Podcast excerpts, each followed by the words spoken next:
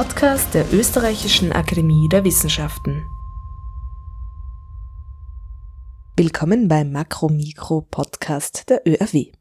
Am Mikrofon ist Julia Grillmeier. Ich spreche in dieser Ausgabe von Makromikro mit TV- und Radiomoderator, Kabarettist und Autor Dirk Stermann und mit Sibylle Wendker, Historikerin und Orientalistin an der Akademie der Wissenschaften.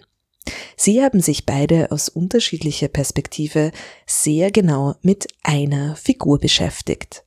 Ich darf heute Dirk Stermann und Sibylle Wendker zum Gespräch begrüßen. Sie arbeiten in recht unterschiedlichen Feldern. Dirk Stermann ist Radio- und TV-Moderator, Autor und Kabarettist und Sibylle Wendker ist Historikerin und Orientalistin an der ÖRW. Sie haben aber auch aus unterschiedlichen Richtungen, aber zu einem ganz bestimmten Thema und einer bestimmten historischen Figur geforscht, alle beide, und zwar zu Josef von Hammer-Purgstall. Und wir sitzen ja jetzt im Museumszimmer von der ÖRW und sind gerade vorbeigegangen, auch unten im Eingangsbereich, an der Büste von Josef von Hammer-Purgstall. Der ist natürlich in dem Kontext ganz wichtig. Er hat von 1774 bis 1856 gelebt und war einer der bedeutendsten österreichischen Orientalisten und der erste Präsident in dieser Institution, in der wir gerade sitzen. Und bevor wir dann konkret über die Formen sprechen, wie sich diese Auseinandersetzung von Ihnen beiden mit Hammer-Burgstall geäußert hat, darf ich Sie eingangs fragen, wie sind Sie denn zu Hammer-Burgstall gekommen? beide? Also was, was waren da die ersten Berührungspunkte sozusagen? Ja, also mein, mein Interesse an Hammer-Purgstall ist natürlich ein wissenschaftshistorisches. Ich bin Historikerin und Orientalistin und verbinde diese beiden äh, Interessen halt in der Wissenschaftsgeschichte. Und ähm, sich mit österreichischer, also mit der Geschichte der österreichischen Orientalistik zu beschäftigen, ohne Hammer-Purgstall zu streifen, ist eigentlich unmöglich.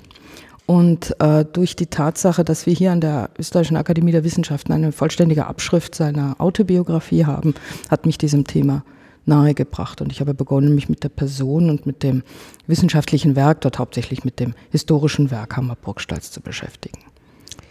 Bei mir war das ein, tatsächlich ein Zufall, ein riesiger Zufall. Eine Freundin von mir war Facility Managerin hier in der Akademie der Wissenschaften. Und die hat mit mir mal eine nächtliche Führung gemacht durch die Akademie und das war alles sehr spektakulär für mich, äh, weil wir haben so in Kellergewölben begonnen, äh, wo, wo noch die Schreibtische standen von äh, ehemaligen Mitgliedern der Akademie, wo noch teilweise Arbeitsmaterial in den Laden war, äh, wo es Landkarten gab, Zeichnungen. Es war so, so wie ein frei, wie so ein, ein, als würden die jetzt jederzeit rauskommen und weiterarbeiten. Und äh, an den Decken Fresken aber der Raum selbst so wie als wäre er seit 100 Jahren nicht mehr benutzt worden oder länger. Dazwischen stand eine Tischtennisplatte, kann ich mich erinnern, wo ich dann sehr verwirrt war und dann hat man, hat sie mir gesagt, das sei die Tischtennisabteilung, weiß ich mehr, der Post oder der Polizei. Polizei, ja. ja, das war der alte Bibliothekssaal. Genau, ja. also mhm. sehr spektakulär. Mhm. Äh, na gut, und dann sind wir auf jeden Fall ins Foyer, da endete die Führung und dann standen wir vor der Büste und ich sie sagte mir, das war unser erster Präsident. Und dann habe ich gesagt, kenne ich, äh, Name sagt mir irgendwas. Also irgendwie, ich glaube, ich kenne eine Gasse irgendwo, die so heißt. So ist es im zweiten Bezirk. genau, und dann hat sie gesagt, ja, und der war eben Orientalist. Und äh, wegen dem hat äh, Goethe den äh, westöstlichen Divan geschrieben und der hatte ein, ein, ein, ein, Schloss in der Steiermark und da hatte er, gab es Ställe mit Kühen und vor den hatte er irgendwie arabische Sprüche vor mhm. den Kühen hingeschrieben. Und da war ich gleich ein bisschen angefixt irgendwie. Und dann habe ich die eben diese Autobiografie gelesen ähm, und dann war es um mich geschehen leider. Dann hieß es dann für mich, was für Sie ja sehr viel mehr, aber für mich dauert, waren das jetzt drei Jahre sehr intensive Beschäftigung mhm. mit dieser Figur und der Zeit. Und zwar wollte ich da eh gern anschließen und fragen nach den nach den Dokumenten, die man da so findet. Also, haben Sie schon gehört, Sibylle Wenzgert, Sie haben sich historisch eben mit der Figur von Hammer-Purgstall beschäftigt und Dirk Stermann, Sie haben einen historischen Roman über Josef von Hammer-Purgstall geschrieben und über seine Zeit auch, der soeben erschienen ist im Rowold Verlag und der Hammer heißt. Wie kann man sich jetzt die Recherche zu Hammerburgstall vorstellen? Was konsultiert man da für Dokumente? In welchen Archiven gräbt man da vielleicht auch? Wo fahrt man da hin? Ich glaube, der Unterschied zwischen uns beiden ist dann, dass Sie ja tatsächlich sich mit äh, Literatur beschäftigen, unter anderem auch, weil Sie fähig sind, die Sprachen, die verschiedenen äh, zu verstehen. Ja. Das konnte ich ja nicht. Ich kann weder Persisch noch Arabisch noch äh, Türkisch. Ähm, Äh, das heißt, bei mir war das so von Anfang an eher so, eher so, so geschmackig. Also ich wusste, als ich wusste, dass ich das schreiben möchte, wusste ich, ich möchte jetzt mal so ein Gefühl bekommen für diese Zeit, in mhm. der das Ganze stattfand und habe mich dann mit dem mit dem Historiker Peyer getroffen, der so Alltagshistoriker ist. Und das war für mich ganz wichtig und entscheidend, der mir dann auch so ein paar Tipps gegeben hat, was ich noch lesen könnte. Also ich habe gleich, als ich wusste, ich schreibe über ihn, wusste ich, ich möchte wissen, wie roch es dort. Ich weiß nicht, warum das so war, aber ich, das wollte ich halt machen. Und darum habe ich mich darauf konzentriert und weniger über, es ging weniger bei mir um die Wissenschaft von ihm. Das wird bei Ihnen, nehme ich mal an, anders sein. Das ist wohl anders, aber ich fand auch gerade das in Ihrem Roman eigentlich sehr schön, weil äh, wir uns ja heute tatsächlich nicht mehr vorstellen können, wie sich ein Leben in Wien zu Beginn des 19. Jahrhunderts jetzt aus der Alltagsperspektive anfühlt. Ja, also die, die eine Sache ist natürlich die, die Geruchsbelästigung beziehungsweise der unglaubliche Dreck. Das andere aber auch die Absenz von Musik oder, oder dieser Bilderreichtum, dem wir heute ausgesetzt sind, das sind alles Dinge, die, die für die damalige Zeit den meisten nicht zugänglich ist. Und das finde ich äußerst spannend. Ähm, mein Zugang ist naturgemäß ein anderer, weil ich mich ja natürlich mit dem, mit dem Werk von Hammer Burgstall beschäftige und da sind meine wesentlichen Quellen natürlich äh, ja, geschriebene Äußerungen, sei es jetzt die Autobiografie von Hammer Burgstall selbst, aber natürlich sein Werk. Da äh, finde ich sind immer die Vorwörter sehr interessant, weil er da sehr genau Ausdruck verleiht, warum er etwas schreibt oder wogegen. Das ist ja auch ein, ein, ein wichtiges Element. Und dann natürlich seine Korrespondenz, die auch reichhaltig erhalten ist im Archiv.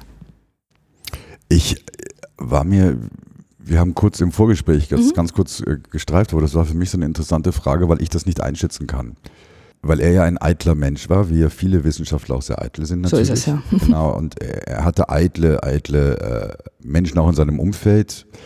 Was ich nicht ganz einschätzen kann, ist, wie bedeutsam die Figur Hammer Purgstall tatsächlich ist. Mhm. Also wie wichtig ist er für heutige Wissenschaftler? Wie sehr schätzt man das, was er gemacht hat? Oder wie sehr schätzt man nur, dass er jemand war, der es damals gemacht hat unter den Voraussetzungen, die, die ihm zur Verfügung standen? Also ich glaube, seine Wertschätzung steigt langsam wieder, nachdem sie in der zweiten Hälfte des 20. Jahrhunderts ja eher äh, nicht so geschätzt war, weil man halt aus philologischen oder Spezialgründen halt Inhalte seines Werkes halt für falsch oder für unrichtig oder ungenau äh, erklärt hat. Da folgt man im Wesentlichen auch einer Polemik seiner Zeit. Ähm, heute glaube ich, schätzt man vor allen Dingen diese, diese kulturhistorische Perspektive mehr, die er ja eröffnet mit seiner äh, Offenheit einer anderen Region gegenüber einem anderen Schrifttum und diese ja auch sehr in seinem eigenen Umfeld ruhend ja auch vertritt. Und das ist, äh, wenn wir uns überlegen, wie wir mit dem anderen umgehen, ja auch aus der historischen Perspektive bleibt es ja interessant. Und da spielt Hammer Burgstall, denke ich, schon auch eine große Rolle.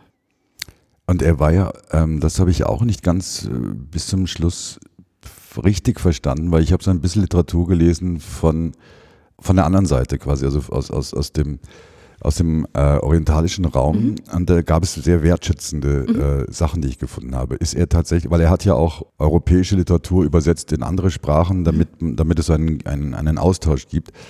Wird er dort vielleicht sogar mehr geschätzt als bei uns?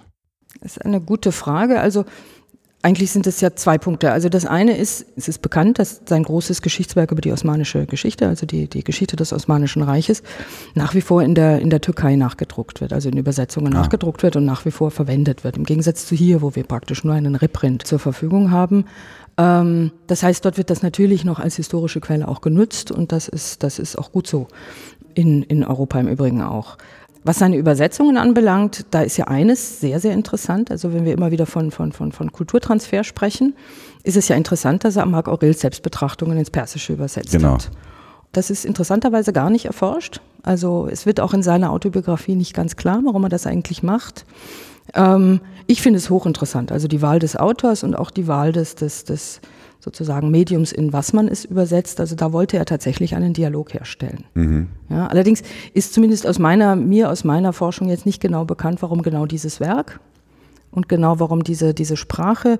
Allerdings, ich finde es für ihn eigentlich, äh, ich finde, es erläutert seine Person auch ganz gut. Ja, die eine Sache ist die Eitelkeit, die andere Seite ist aber schon so eine, eine, eine, eine stoische Grundhaltung, die sich in ihm manifestiert und die in mir eigentlich bei der Lektüre jetzt von der Eitelkeit mal abgesehen eigentlich durchaus sympathisch macht. Ja, ich fand halt unfassbar, oder stelle ich mir unfassbar vor, dieser immense Fleiß. Ja.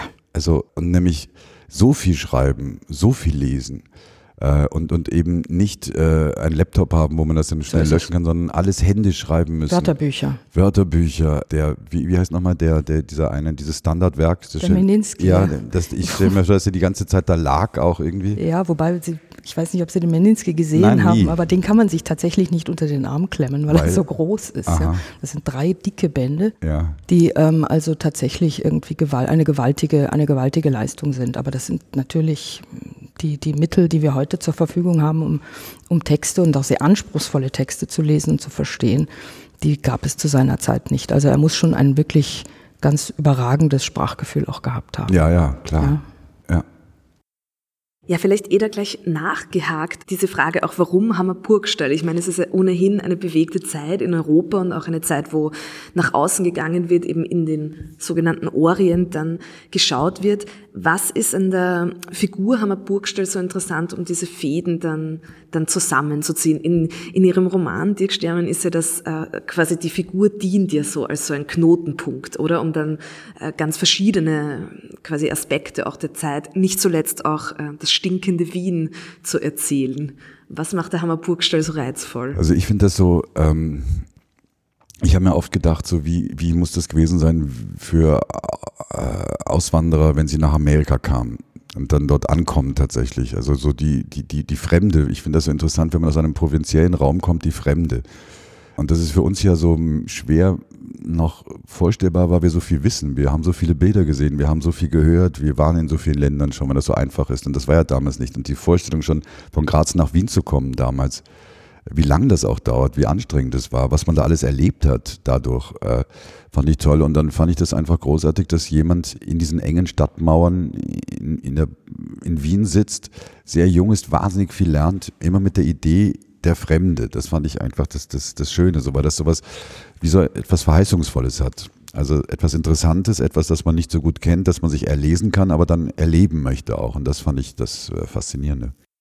Ja, da, da, darauf bereitet ihn ja diese Orientalische Akademie auch vor in Wahrheit. Ne? Also das, weil eine Schulung des diplomatischen Personals Richtung Orient ja erforderlich war, wenn man innerhalb Europa Europas äh, Diplomaten versandte, dann konnten die sich auf Französisch, Italienisch bis hin zu Latein gut unterhalten, aber das fiel natürlich weg im, im Bezug auf den Orient und deswegen ist diese Ausbildung dort für Dolmetscher und, und, und Diplomaten so wichtig und bedeutete natürlich die Verwendung dann auch dort. Das heißt, das ist ganz klar. Ähm, das wollte er auch gerne. Er hat ja relativ wenig seiner, seines Lebens im, im tatsächlich im Ausland, im, im Orient verbracht. In Summe sind es ja nur sieben Jahre. Mhm.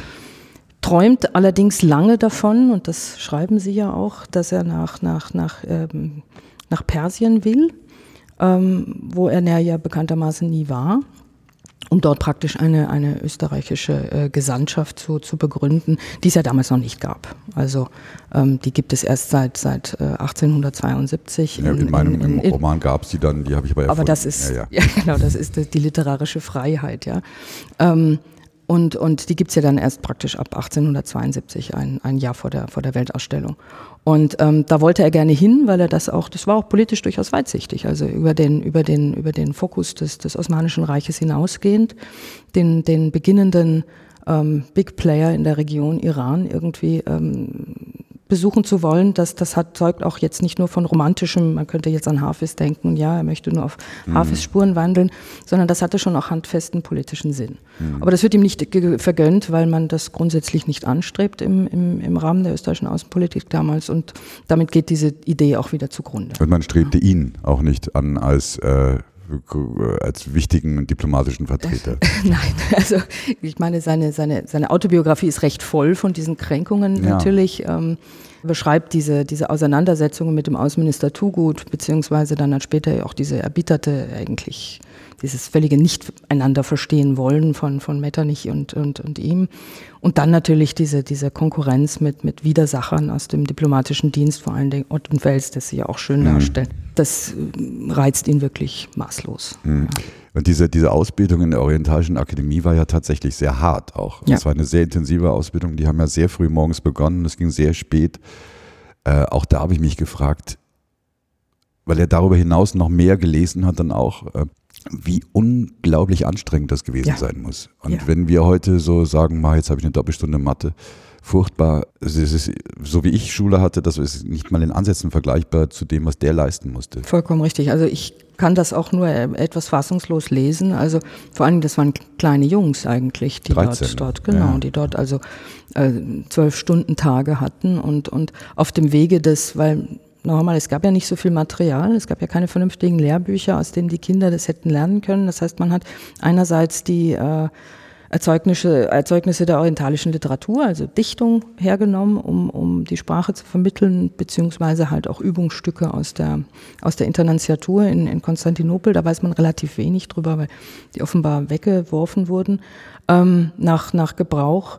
Und, und das ist schon eine ganz intensive Paukerei gewesen. Allerdings so gut die Paukerei, dass Hammer Burgstall bei den auch in seiner Autobiografie genau geschilderten und später publizierten Be Besuchen einer, einer osmanischen Gesandtschaft, die konnten aus dem Stegreif osmanische Dichtung verfassen. Ja. Das kann man nur, wenn man das auch wirklich gut auch geübt Ja. hat. Ja.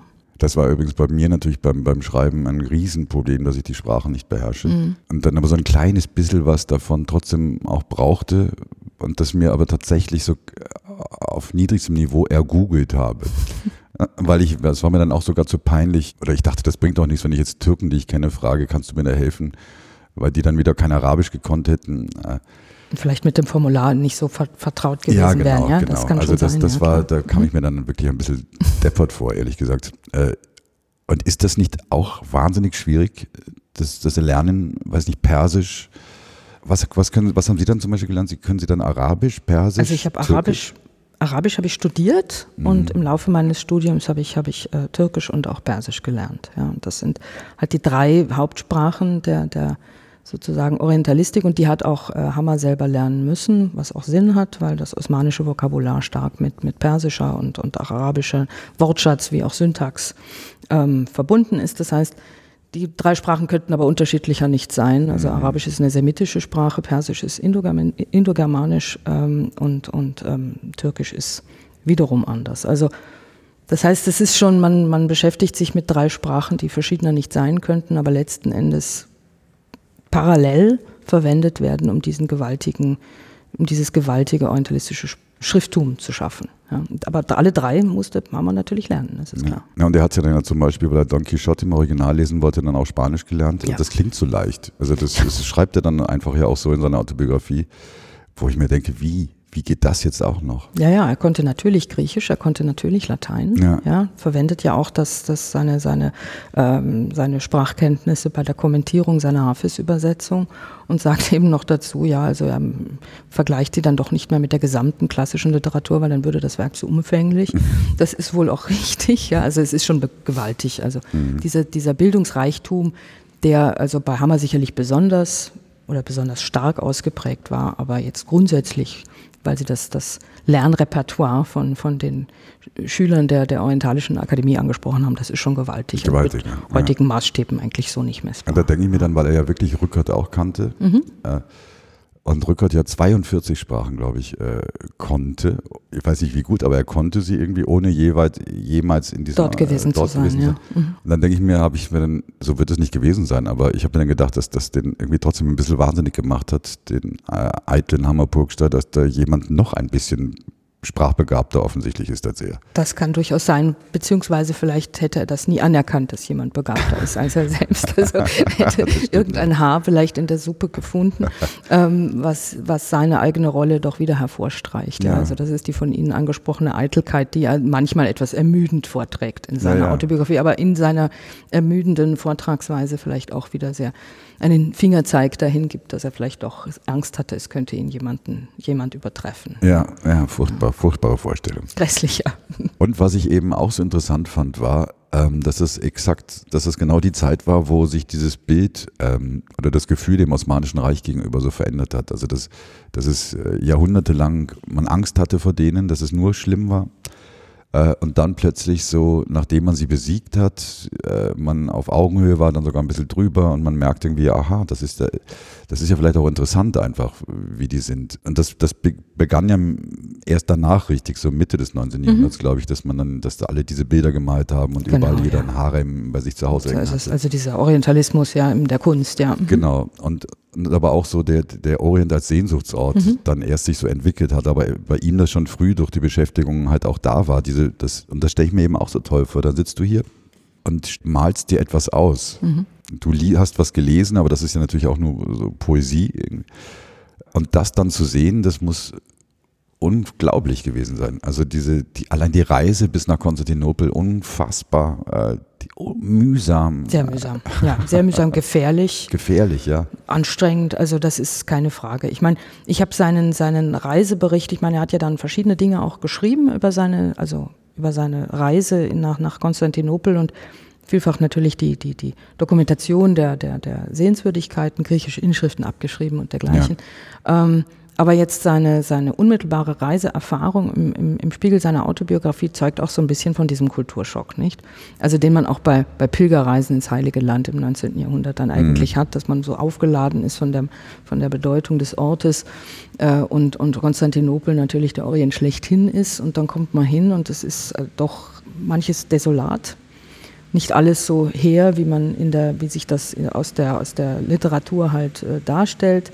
Und ähm, diese kleine Enttäuschung diesbezüglich, und da sagt das eine ist die, die, die schöne Literatur und das andere ist die dekadente Wirklichkeit des Osmanischen Reiches. Also aus dieser Erfahrung, glaube ich, kommt auch dieses, dieses sehr, sehr vehemente Urteil der, der, äh, der Dekadenz dem, dem, dem Osmanischen Reich als, mhm. als, als irgendwie nur im Reichtum und, und Unterge ein untergehendes Reich. Ein untergehendes ja, genau. Reich, ja. Wobei er das nicht in dem Maße, wie das dann später, also der kranke Mann, das, das ist ja. die Idee nicht von, von, von Hammer Purgstall, aber natürlich diese, diese, diese Mängel auch sieht, ja, in der, auch in der Administration und, und sich natürlich klar wird darüber, dass es nicht der, der, der, die, die Literatur nicht der Spiegel dessen ist, was er dort mhm. in Wirklichkeit sieht. Mhm. Und das stößt ihn auch durchaus ab.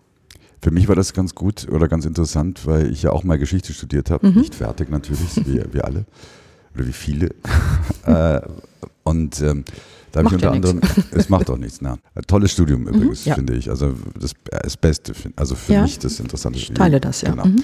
Und da musste ich dann, glaube ich, so Pro-Seminar war das noch, äh, über das Osmanische Reich, mhm. äh, ging so ein Semester. Und das war jetzt für mich so interessant, dass ich damals das so gemacht habe, aber das äh, ein bisschen widerwillig. Also mich hat's, es war dann nicht so, wie ich mir das vorgestellt habe, das Seminar. Und das war aber jetzt interessant, dass 30 Jahre später wieder ein bisschen auch zu, zu machen. Mhm. Äh, aber, ja. aber so wie ich mir das, so wie das für ja. mich halt dann richtig ist. Ja. Und das war, und das finde ich immer das, das Tolle so bei Geschichte, dass du Geschichte dann benutzen kannst für eine Geschichte. Genau so ist das. Weil es besteht aus Geschichten. Und das ist so, dass ähm, vielleicht etwas unwissenschaftlicher, aber, aber äh, ich glaube, dass ich halt wahrscheinlich immer am ehesten Sozialgeschichte interessant fand mhm. und, und daraus ergibt sich das dann irgendwie gut. Nein, ich kann das gut verstehen, weil letzten Endes wollen wir ja, wollen wir ja verstehen, was in der Vergangenheit war.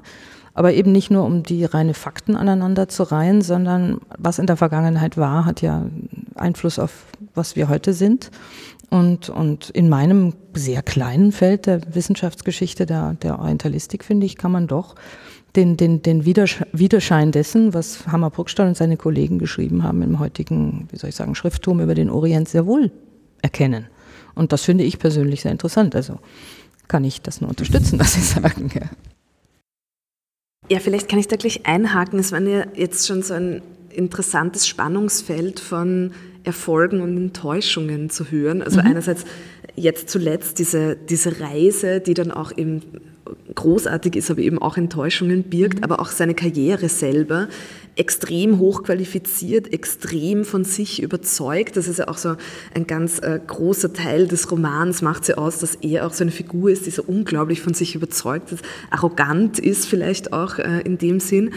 Und aber gleichzeitig ähm, zeitlebens auch unzufrieden ist. Zumindest porträtieren sie ihn so. Und mhm. Frau Wendke, Sie haben auch gesagt, dass das kommt in seiner Autobiografie, ist das vor allem, oder zu, zu lesen. Das heißt, das ja, ist auch wirklich was, was er eigentlich. selber reflektiert und wo er selber so unzufrieden ist mit, äh, mit seinem Karriereverlauf. Ja. Wobei man muss jetzt eines sagen, er hat natürlich keine kleine Karriere gemacht. Er ist schon, er wird Hofdolmetscher und das ist kein kleines Amt und bleibt das bis zu seiner Pensionierung. Das heißt, man könnte jetzt nicht davon sprechen, dass er irgendwie vollkommener Versager gewesen wäre oder sich. Aber er hat natürlich links und rechts von sich Leute Karriere machen sehen oder größere Karriere machen sehen, was ihn immer, und zwar immer mit dem Gefühl versehen hat, er wäre dort eigentlich besser geeignet. Und zwar gewesen. in verschiedenen Ebenen. In also verschiedenen, verschiedenen, Ebenen, Ebenen. ja, völlig genau. verschieden. Ja. Und das heißt, es ist diese, diese Unzufriedenheit, die er da äußert, scheint also ein Bestandteil seines, seines Charakters oder seiner Disposition gewesen zu sein und jetzt nicht unbedingt mit der eigentlich andere wären vielleicht sehr zufrieden gewesen mit dieser Karriere. Ja? Also da spielt er ja auch tatsächlich auch eine, eine ganz wesentliche Rolle, was jetzt an, an, an Schrifttum tatsächlich in die Administration gelangt. Das heißt, das ist schon eine ganz wichtige Position. Ja? Aber er ist natürlich sehr, sehr eifersüchtig auf, auf das, was links und rechts von ihm geschieht. Und, und das verfolgt ihn wirklich in allen Belangen. Ja, aber es war zum Beispiel ja beim Wiener Kongress, da war er wirklich, äh, also zu Recht auch, glaube ich, enttäuscht, dass er da äh, ganz lange überhaupt gar, kein, gar keine Rolle gespielt hat. Spielt keine Rolle, ja. Null. Ja. Weil er sich mit Metternich nicht vertrug. Genau, ja. Und das natürlich, ich meine, es ist halt schwierig, ne? Also ich meine, er ist in der Diplomatie tätig und ist halt wirklich nicht diplomatisch. Ja? Also das wäre das, das glaube ich, unklügste, was man tun kann, ist einem Vorgesetzten zu sagen, was man eben nicht von ihm hält. Ne? Und das ist bei ihm Zumindest schreibt er das in der Autobiografie. Wir haben jetzt keine Gegendarstellung. Das, er, er nennt das dann immer freimütig, dass er den Leuten ähm, sagt, was er von ihnen hält und dann eigentlich mit den Konsequenzen auch wieder nicht gut leben kann. Mhm. Ja. Was ja eigentlich gar kein so schlechter Wesenszug ist. Absolut Leuten auch nicht. mal zu so sagen, was man von ihnen hält. Aber, aber im diplomatischen. Klug ist es halt vielleicht nicht dann so nicht. Ja, ja, genau. ja, sympathisch, ja, klug vielleicht nicht immer. Wobei, ich meine, man muss ja dann auch sagen, dass dann, als er dann letztendlich diese alte Idee der Akademie äh, umgesetzt worden ist und er dann tatsächlich doch dann immerhin der erste Präsident wurde, da lief es ja für ihn gar nicht so schlecht, mal Nein. ganz kurz eigentlich auch nach außen hin. Absolut, ja. Was ich auch interessant fand, war, dass dann andere Leute in der Akademie sich immer nur beschäftigt haben mit, wie schaut die Uniform aus, die wir bekommen, wenn wir Akademiemitglieder sind. Ja. Äh, das, sowas ist natürlich auch so bizarr. Auch wieder, das fand ich eben grundsätzlich so gut, dass auch andere Leute einfach so eitel waren und so, ja. so falsche, falsche Gewichtungen ihrer Arbeit ähm, gesehen haben. Ja, also ich glaube, das ist völlig richtig. Also man hat es auch hier mit Menschen zu tun, die abseits ihrer wissenschaftlichen Qualifikation und, und Fähigkeiten unter Umständen doch kleinlich oder sonst wie sind von, von ihrer Ausstattung her. Aber ich glaube, es ist wichtig auch zu sehen, dass die Akademie Hammer-Puckstadt auch deswegen so, so bedeutend war. Erstens, weil es eine Organisation dieser Art in Österreich ja nicht gab und die Universität ja diese Rolle noch nicht ausfüllen konnte. Ne? Also weil es ist ja in, in Österreich die, die, die Hochschulreform die praktisch der, der Universität die Rolle, wie sie heute hat, nämlich Forschen und Lehren zugleich noch nicht stattgefunden hat. Das heißt, es gab keine Gelehrtengesellschaft, die irgendwie diese Rolle hätte ausfüllen können. Und deswegen hat Hammer Purgstand, da war er nicht alleine, mit einer Gruppe von, von Wissenschaftlern äh, eben diese Idee gehabt und hat die auch, weil ich meine, eins muss man neben seinem starken Fleiß und, und muss man ihm auch eine gewisse Beharrlichkeit unterstellen und da war er halt einfach dran mhm. und hat wirklich alles versucht, das in die Leute hinein zu hämmern, was er im Übrigen auch gerne verwendet, diesen mhm. Wortwitz mit dem Hämmern. Mhm. Ja. Also ähm, und deswegen kommt ihm da auch tatsächlich eine Rolle zu und da ist er auch tatsächlich das erste Mal als Repräsentant der Tätigkeit, die ihm am wichtigsten ist, nämlich Aber die des kurz. Wissenschaftlers. Ganz kurz, ja. Mhm. ja. Genau, das wollte ich gerade fragen. Er ist ja da schon 73 Jahre alt, wie ja. er dann Präsident wird mhm. und die, also die Akademie gegründet mhm. wird. Das heißt, das ist sehr spät in seinem Leben. Ja. Und auch im äh, Roman von Dirk Stermann eigentlich eine kurze Episode, weil es halt tatsächlich auch nur, nur wenige Jahre sind. Mhm. Und da hat man ja schon ganz viel turbulente Episoden mit ihm erlebt. Sie haben es schon angesprochen, jetzt Metternich, diese Auseinandersetzung mit Metternich. Ähm, er hat aber auch so, Goethe wurde auch schon äh, angesprochen, als äh, den hätte er inspiriert. Ähm, in ihrem Roman schreiben sie dann auch äh, über Begegnungen mit Haydn und Beethoven und er brüllt ihm ins Ohrrohr und so und so weiter. Wie sehr eignet sich denn auch die Figur Hammer Burgstall für eine Literarisierung genau wegen solchen Anekdoten eigentlich? Ist das auch so eine anekdotische äh, Figur? Ist es natürlich. Prinzip? Also es war beim Lesen so, dass ich dann irgendwann auch so das Gefühl hatte, es hat auch ein bisschen was bei der Autobiografie, ein bisschen was von Münchhausen, weil da Geschichten drin vorkommen, die nicht, das kann nicht sein. Also es gibt da diese eine, eine äh, Erzählung von ihm, ähm, dass er, äh, ich, ich glaube, vor Ägypten mit den Engländern fährt und da kommt eine Libelle irgendwie und, und äh, irgendein Matrose fängt diese Libelle mit einem Nagel, nagelt sie fest. Die Libelle befreit sich aber, fliegt dann mit dem Nagel mhm. in sich selbst weg und ein Fisch springt aus dem Wasser und frisst die Libelle samt Nagel. Und da habe ich mir gedacht, das ist ein bisschen sehr viel Zufälligkeit. Ja, das kann ich mir so nicht, ehrlich gesagt, nicht vorstellen. Aber das war ähm, fürs Lesen gut. Also das war dann interessant. Und es war natürlich interessant, dass er tatsächlich so sehr inmitten von etwas war, das groß und bedeutsam war, auch für uns heute noch. Das sind alles Namen. Auch Napoleon. Ähm, er kannte einfach so viele Leute und, und, und er war ja auch eitel genug, die alle zu erwähnen in seiner Autobiografie aber auch Balzac hat über ihn geschrieben. Also auch das, da, es stimmt schon auch alles, was. Und das war natürlich toll, also die Vorstellung. Und dann weiß ich nur, dass ich dann äh, einen Briefwechsel zwischen ihm und Goethe geschrieben habe. Und dann hat mein Lektor in Hamburg gesagt, na, das machen wir nicht. Das ist, das heißt jetzt nicht Briefe schreiben, erfinden, die Goethe geschrieben hat. Das ist ein bisschen blöd. da haben wir es wieder gestrichen. Aber es, es stimmt tatsächlich, dass er bedeutsam war in einem Gelehrtenkreis. Also er kannte Absolut, tatsächlich ja. viele. Ja, ja, genau. Also das, das muss man, das darf man wirklich nicht vergessen. Er war schon eine, in seiner Zeit sehr bekannt.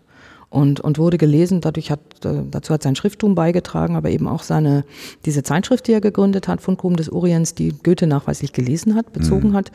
Und ähm, auch sehr viel von seinem orientalistischen Wissen, was er sich ja angelesen hat im Zusammenhang mit dem, also was ihn noch sehr interessiert hat im Zusammenhang mit der Verfassung des westöstlichen Divans, da hat er auch sehr viel Information aus dieser Zeitschrift von Hammer Burgstall bezogen. Das heißt, auf der einen Seite haben wir zwar eine etwas eifersüchtig nach links und rechts schauende Persönlichkeit, auf der anderen Seite aber die, die aktiv über sein ganzes Leben lang ein ungeheures Netzwerk mit den bedeutenden Wissenschaftlern und, und, und Kulturschaffenden seiner Zeit hat. Also das konterkariert ein bisschen dieses, dieses unverträgliche Bild, das er manchmal hat, weil er auch in der Lage ist, damit auch Kooperationen zu erzeugen, mhm. die andere eben nicht gemacht haben. Ne? Genau, ja. Und das hat mich auch gewundert, also dass, dass er tatsächlich diese auch so sowas wie Brieffreundschaften mhm. hatte. Das muss ja heißen, dass der jeweils andere den irgendwie auch geschätzt hat, auch genau menschlich so geschätzt ja, hat. Genau so ist es, ich ja. habe dieses menschlich ihn schätzen, habe ich schwer gefunden. Äh, bei der Beschäftigung mit ihm, aber es muss irgendwas da gewesen sein. Ja, also ich kenne schon aus seinem, ich meine, ich habe natürlich nicht seinen ganzen Briefwechsel gelesen, also das sind da Tausende von Briefen. Das wird aber in Graz, glaube ich, das die machen das. Die, ja, es Projekt. gibt ein Riesenprojekt, Gott sei Dank, von, von, von äh, Walter Höflechner, der äh, online auch ähm, Brief Edition macht. Also es sind etliche Briefe online zugänglich und, und auch eben das Original seiner, seiner Autobiografie. Also über diese äh, Veröffentlichungen in Graz erfährt man heute viel mehr über Hammer Burgstall als noch vor einigen Jahren. Und wenn man da manche seiner, seiner Briefpartner irgendwie liest, ähm, dann sind die ihm äußerst wertschätzend ja, mhm. und, und schreiben also wie sehr sie den Austausch mit ihm nicht genießen. Also jetzt auch mal Höflichkeit hin angestellt, das müssten sie ja nicht in dem, in dem mhm. Ausmaß schreiben. Das heißt, er muss wohl, weil meistens haben wir ja die Gegenbriefe nicht, das ist schade. Wir wissen nicht, was, in der Regel wissen wir nicht, was Hammer Purgstall den Leuten geschrieben hat, aber offensichtlich, wenn die Antwort so, so, so, günstig ist, dann kann wohl der Brief von ihm jetzt auch nicht äh, so ja. schlimm sein. Ne? Also diese, auch die Zeit, die das in Anspruch nimmt, wir haben eben davon gesprochen, dieser Fleiß, ich meine, der physische Fleiß, diese halbe Bibliothek, die er geschrieben hat, das hat er zuerst mal händisch vorgeschrieben.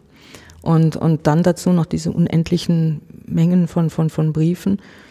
Diese physische Leistung brächten wir heute nicht mehr zusammen, glaube ich. Und ich, hab, ich, hab, ich war vor ein paar Wochen mal in der Akademie auch und da hat man mir gezeigt dann, ähm, das eine Schriftstück, das es gibt, die, mhm. die Handschrift von mhm. Hammer Purgstall. Mhm. Es war ein Brief, glaube ich, da ging es eh um die Bestellung zur Akademie. Mhm. Und äh, ich habe dann extra mir das angeschaut. Also jetzt zum ersten Mal habe ich es in, in echt gesehen. Mhm. Ein, äh, und habe hab gedacht, dass es irgendwie, äh, oder ich habe mir vorgestellt, dass er unordentlicher schreibt, weil er so viel geschrieben hat. Er hatte eine schreckliche Handschrift, ja. Ja, und trotzdem fand ich, dass es eine gewisse, trotzdem okay aussah. Also für jemanden, der unendlich viel schreiben muss, mhm. würde ich das, glaube ich, noch äh, schlimmer erwartet haben. Ich verstehe, ja, ja, wie man das Ärzten unterstellt. Ja, wie ja, ja, genau. genau. Ähm, nein, nein, es ist völlig richtig. Aber seine, seine Handschrift, das, damit kokettiert er auch ein kleines bisschen selbst in seiner, in seiner Autobiografie, dass man ihm eigentlich schon als, als Kind eine unsaubere Handschrift unterstellt und das hat sich irgendwie überhaupt nicht geändert. Und er ver, ver, ähm, beschäftigt auch, ähm, wenn er sich leisten kann, äh, Schreiber, die seine Also entweder nach seinem Diktat oder weil er halt praktisch die Stücke, die er vorbereitet hat, zusammenklebt und die mhm. schreiben das dann ab. Weil sonst hätte das kein, kein Mensch lesen können. Ja, das war auch in seiner Autobiografie, dass er, als er dann äh, endlich nach Konstantinopel kommt, an die Internationatur, dass er dort beschimpft wird für ja. die schlechte äh, Handschrift. Für unsaubere Handschrift. Die unsaubere, ja. genau. genau. Ja, also das ist natürlich ein bisschen auch das Klischee, aber er hatte eine äußerst schwierig zu lesende Handschrift. Also ja. Hammer Bruckstalls Handschrift ist eine Herausforderung. Ja. Ja, Sie haben ja so, so, eingangs auch schon so ein bisschen abgetastet, was sind so die unterschiedlichen Herangehensweisen an die Figur literarisch und wissenschaftlich und Geschichte, das besteht aus Geschichten erzählen und dass man sich eben auch über Geschichten quasi an, an die Zeit äh, so nähern kann.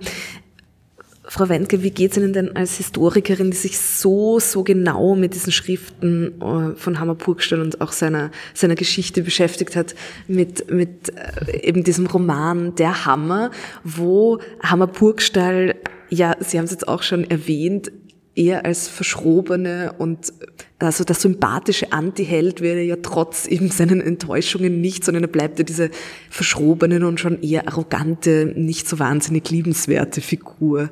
Wie, wie geht's Ihnen denn beim Lesen, so von Ihrem Bild her auf Hammerburgstall gesehen?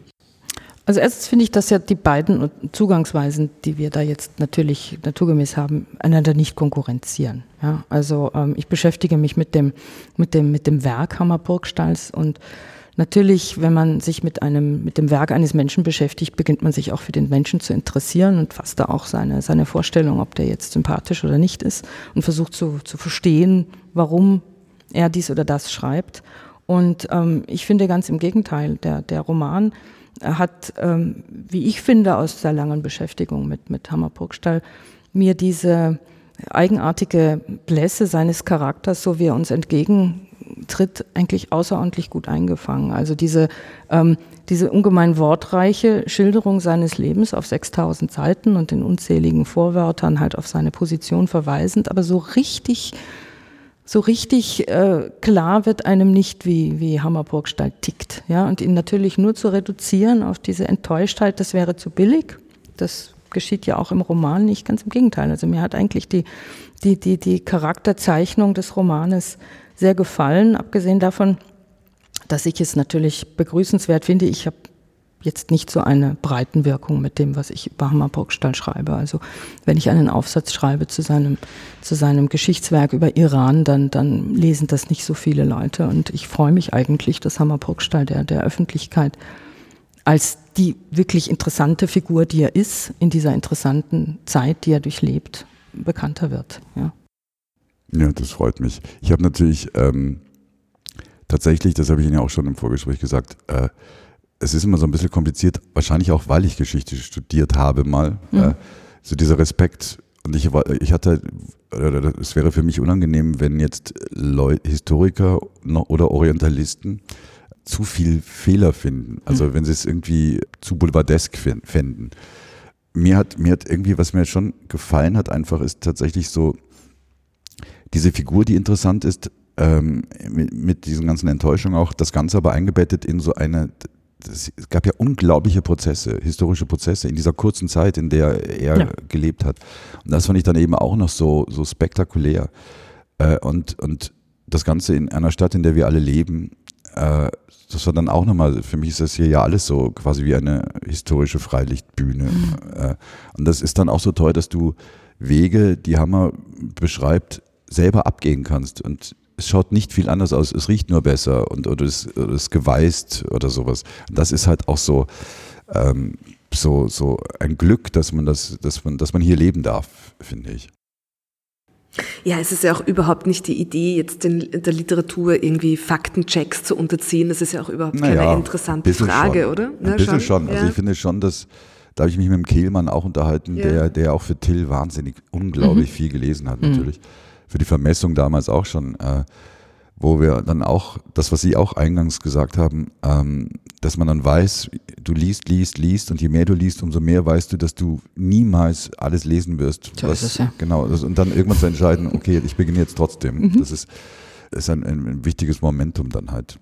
Aber das heißt, dieser ähm, historische Referenzrahmen, das ändert dann schon auch viel am Schreibprozess. Weil Sie haben ja auch ähm, bereits Romane und auch, auch andere Kurzprosa geschrieben, die eben nicht so einen, einen historischen Bezug hat. Das verändert dann schon auch was an die Herangehensweise an so ein Buch. Ja, es ist deutlich mühsamer. Es ist also wie natürlich, äh, wenn du dich mit etwas beschäftigst, ist es immer anstrengend und bereichernd. Es ist ja das Glückhafte, dass du, wenn du dir eine Frage stellst, die du nie vorher gestellt hast, durch die Frage, die du stellst, kannst du neue Fragen stellen und, dich, und du erfährst Dinge, die du nie gefragt hast. Und das, das ist, das ist natürlich, das ist, das ist, äh, das ist toll. Bei mir ist das Problem, dass ich ja eben einen Beruf auch noch habe. Also ich, ich arbeite ja sowieso und muss jetzt immer dann schauen, wie kann ich mir das einteilen in der Zeit, wo ich das nicht mache. Kann mir dann selber in der kurzen Zeit manchmal vor wie Hammer Puckstein, dass ich einfach so mit links und rechts gleichzeitig irgendwas gemacht habe. Äh, aber ich bin total dankbar dafür, dass ich, dass ich das, dass ich da eintauchen durfte in diese Zeit. Ja, ich finde, Sie haben mit der Person auch eine außerordentlich gute Wahl getroffen. Das war aber auch lustig, weil als ich dann angefangen habe zu schreiben und schon ziemlich lang, dann habe ich mit dem mit meinem Lektor bei Robert äh, mhm. gesprochen und habe gesagt, ich weiß auch nicht, also es ist total anstrengend äh, und wer soll sich dafür interessieren? Und dann hat der gesagt, aha, weil hier bei Robert sagen ganz viele, echt Hammer Purgstall, interessante Figur. Und mhm. gesagt, wie, woher kennen die den überhaupt? Mhm. Und das war dann schon interessant auch zu sehen, dass es doch mehr Leute gibt, die ihn irgendwie kennen, als mhm. ich erwartet hätte zumindest. Ja, ja, also in der Germanistik ist er eben der, wegen der Goethe-Forschung natürlich tatsächlich präsent, allerdings da halt in, in diesem ganz kleinen Ausschnitt. Und auch da interessant, äh, sagt man ja, seine Übersetzungen, die seien nicht so gut. Das kommt aber von Leuten, die eigentlich auch nicht Persisch können. Also mhm. die eigentlich beurteilen wollen, äh, ob seine Übersetzung gut ist oder nicht. Also das ist halt auch so ein liebgewonnenes Stereotyp, das man dann weiter pflegt und das natürlich je mehr man sich damit beschäftigt und je mehr über ihn sozusagen bekannt wird, auch langsam gebrochen wird. Ne? Also aktuell steht er besser da als vor 50 Jahren. Absolut. Wirklich. Ja, das freut tatsächlich. Mich ja, mich ja, auch. Wirklich. Und es hat mich auch sehr gefreut. Gestern habe ich eine Mail bekommen von einer Dame, mhm. die gesagt hat, dass ihre 105-jährige Mutter gestorben ist und sie hat jetzt den Nachlass verwaltet und hat gefunden eine Briefmarke von Hammer Purgstall. Mhm. Weil ich glaube 82 oder sowas ist eine Briefmarke also zu, ich weiß es, nicht. Es gibt eine Hammerburg-Stellbriefmarke, Genau, ja? die ja, ja. will sie mir jetzt zuschicken. Ach, das, das ist hat nett. mich irgendwie auch gefreut. Ja, ist nett. Ja. Ja. ja, das wäre eher auch meine, meine, Aus, äh, meine, meine Frage, meine abschließende Frage, wie denn die Auseinandersetzung jetzt weitergeht. Also wissenschaftlich, wir haben es gerade gehört, es gibt Projekte, Hammer Burgstall ist nach wie vor mhm. beforscht, da gibt es auch noch was zu holen. Absolut, ja. ja. Durchaus, ja, nein, nein, also das ist, äh, sein, sein, sein Werk ist längst nicht äh, umfassend äh, erforscht. Ähm, da gibt es auch natürlich unterschiedliche Grade der Bedeutung, das ist gar keine Frage. Ich selber arbeite an einer deutschen, also einer Übersetzung, die Hammer Burgstall einer persischen Chronik gemacht hat. Die geben wir jetzt heraus. Davon versprechen wir uns einigen Nutzen für die, für die iranistische Geschichtswissenschaft. Toll. Das heißt, das ist tatsächlich passiert da schon noch. Das ist doch toll, oder? Ja, ja, absolut, ja, wirklich. Verrückt. ja. Äh, Dirk Stermann, Sie beginnen jetzt Hammerpurgstall zu sammeln, wie Briefmarken. Nein, das sammle ich nicht. Also ich, ich nehme diese Briefmarke, auf die freue ich ja. mich, aber äh, ich beginne jetzt nicht okay. zu sammeln. Aber wie geht die Auseinandersetzung für Sie weiter mit Hammerpurgstall? Sie werden jetzt wahrscheinlich in einigen solchen Gesprächen sitzen und in Lesungen, aber sonst begleitet Sie der weiterhin? Ähm, er wird mich jetzt begleiten natürlich weil ich habe noch immer ein, ein, eine Fotokopie von ihm, also ein Porträt äh, bei mir zu Hause hängen. Äh, darum wird er immer bei mir zu Hause bleiben und mich missmutig anschauen. Wunderbar, vielen, vielen Dank. Dankeschön. Danke.